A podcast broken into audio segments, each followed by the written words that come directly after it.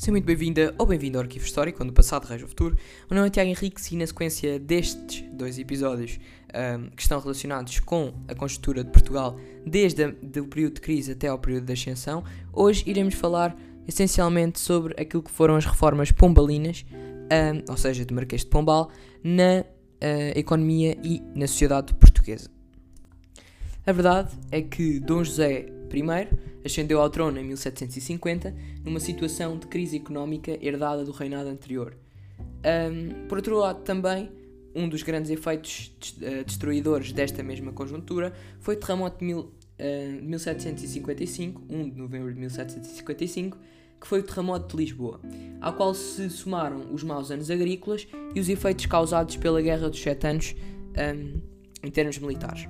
Assim, este rei apoiou-se nas medidas reformistas inspiradas no mercantilismo e também nas ideias iluministas uh, adotadas por Sebastião José de Carvalho e Melo, Marquês de Pombal, ministro do Reino, e que tinha como objetivo aumentar a rentabilidade do comércio colonial, diminuir as importações, desenvolver a produção manufatureira, reduzir a dependência face à Inglaterra, equilibrar a balança comercial e limitar a concorrência estrangeira, retirar o controle do comércio aos estrangeiros e aumentar a produção agrícola. A nível de medidas que foram tomadas um, neste âmbito, a nível do setor comercial, a criação da Junta do Comércio, em 1755, para regular fiscalizar as práticas comerciais e impedir o contrabando, a criação de novas companhias comerciais monopolistas apoiadas pelo Estado para um, controlar algumas áreas comerciais e articular o comércio com a metrópole entre a colónia, um, as colónias e a metrópole, enfrentando assim a concorrência estrangeira. Alguns exemplos são a Companhia da Ásia, um, a Companhia Geral de Grão-Pará e Maranhão, um, a Companhia Geral da Agricultura e das Vinhas do Alto Douro e a Companhia Geral de Pernambuco e Paraíba, como também a Companhia Geral das Reais Pescas do Algarve. Algumas consequências deste mesmo destas mesmas medidas foi a possibilidade do aumento da produção, que permitiu o crescimento das exportações e contribuiu para o equilíbrio da balança comercial. A nível do setor produtivo interno, fomentou-se as manufaturas através, neste caso adotando outra vez de novo um, a política de Dom Luís Menezes, um,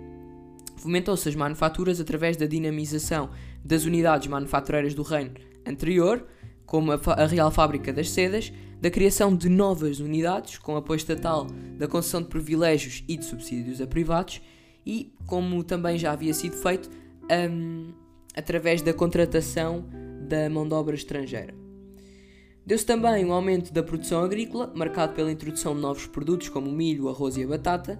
o desenvolvimento da indústria do sal e das pescas e o regime exclusivo colonial que protegeu o comércio português e dinamizou uh, o comércio brasileiro. Por outro lado, deu-se também um, a promoção da burguesia, a qual foi atribuída um, a nível. Um, ou seja, a, a, burguesia foi também algo importante para, para esta época, mas acima de tudo com o intuito de atribuir um novo estatuto social elevado. A nobreza foi colocada a serviço do Estado incentivada a praticar o comércio a concessão dos privilégios decorrentes do entendimento do comércio foram uh, utilizados enquanto atividade nobre. Deu-se também a criação da aula do comércio e do colégio dos nobres e eliminou-se a distinção entre cristãos velhos e cristãos novos. O resultado foi a reanimação da rota uh, do Cabo e o reforço da importância do Brasil no quadro da economia portuguesa. A nível externo, deu-se então a guerra da, da independência das colónias inglesas da América do Norte que acabou por enfraquecer esta mesma potência, a eclosão da Revolução Francesa, o, os enfraquecimentos das principais potências europeias neste âmbito e o aumento da produção europeia de algodão e de açúcar. No entanto, a, a verdade é que no reinado de, Don, de Dona Maria I, o Marquês de Pombal foi demitido um, e foram implementadas, apesar de terem sido implementadas, cerca de um, 263 fábricas no ano entre os anos de 1777 e 1888. Um, outras das grandes. A nível social, outros dos grandes um, pontos que foram utilizados por Marquês de Pombal. Aquilo que podemos dizer é que foi, através desta mesma burguesia que falávamos, a promoção de uma burguesia mercantil, num caso alto, ou seja, alta burguesia,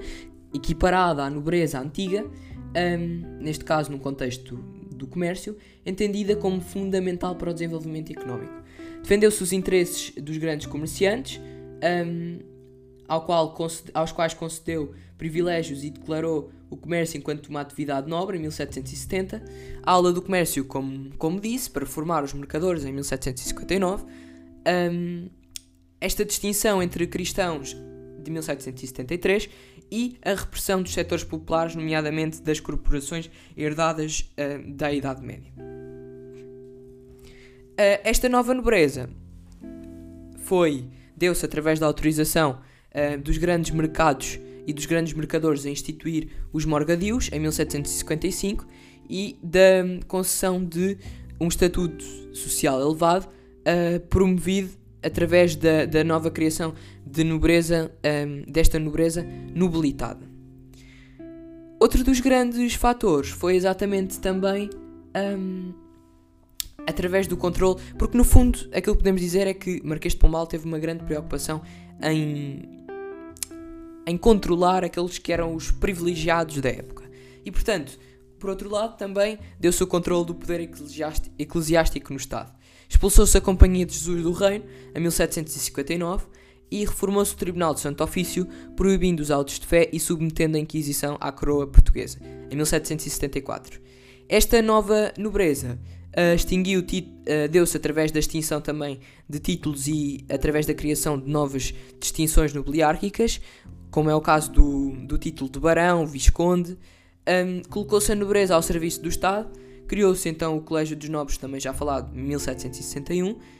um, incentivou-se a, a, prática do comércio pela,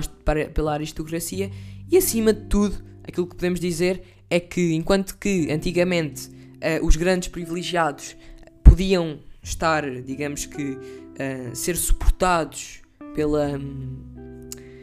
pelo rei e por toda, todo o seu poder, a verdade é que com o Marquês de Pombal as coisas mudam radicalmente e todos aqueles que são privilegiados, todos aqueles que têm uma ligação íntima com o rei, passam a ter também uma obrigação de, de serem úteis e de funcionarem, uh, de serem funcionários da coroa uh, e do país, da nação. Deste modo, o poder régio absoluto de Dom José I acabava por estar uh, justificado pela razão e praticado pela submissão régia, em que todos os grupos sociais uh, enquadra enquadravam-se exatamente no despotismo esclarecido, ou seja, uma forma de governo absoluto inspirado nos valores ideais iluministas, com, um, neste caso, com o objetivo, uh,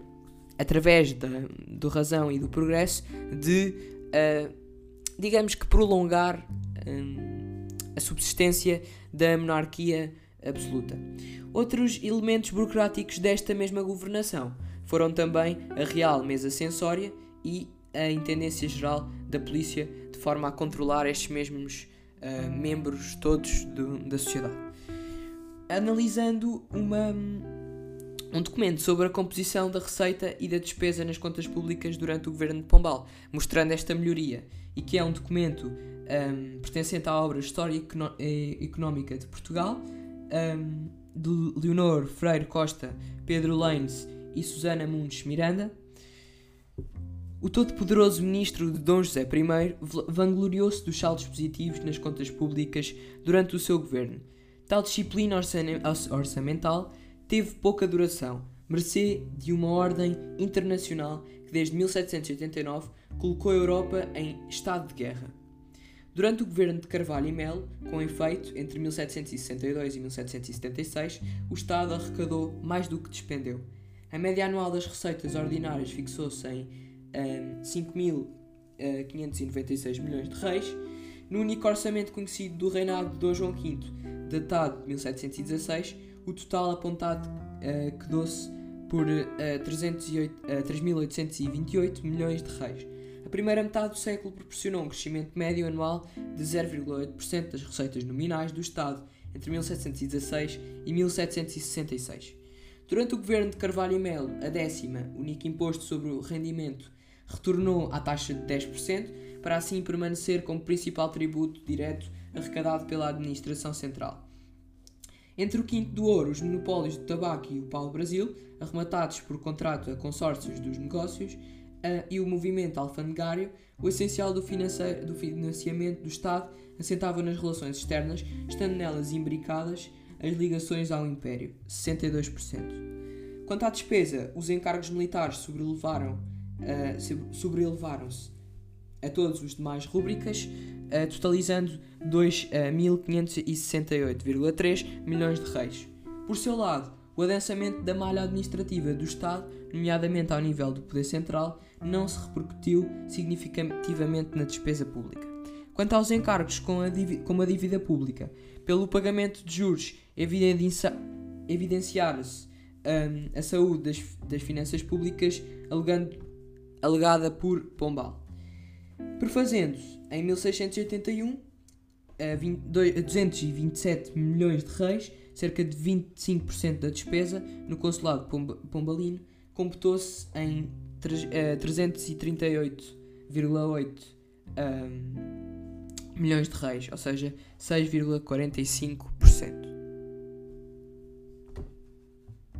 E assim termino mais um episódio do Arquivo Histórico. Espero que tenhas gostado. Se gostaste, partilha este podcast com os teus amigos e familiares. Aconselho-te a seguir a nossa página do Instagram, arquivo underscore i101, onde terás conteúdos interativos relacionados com a temática de hoje à tua disposição. Até o próximo episódio.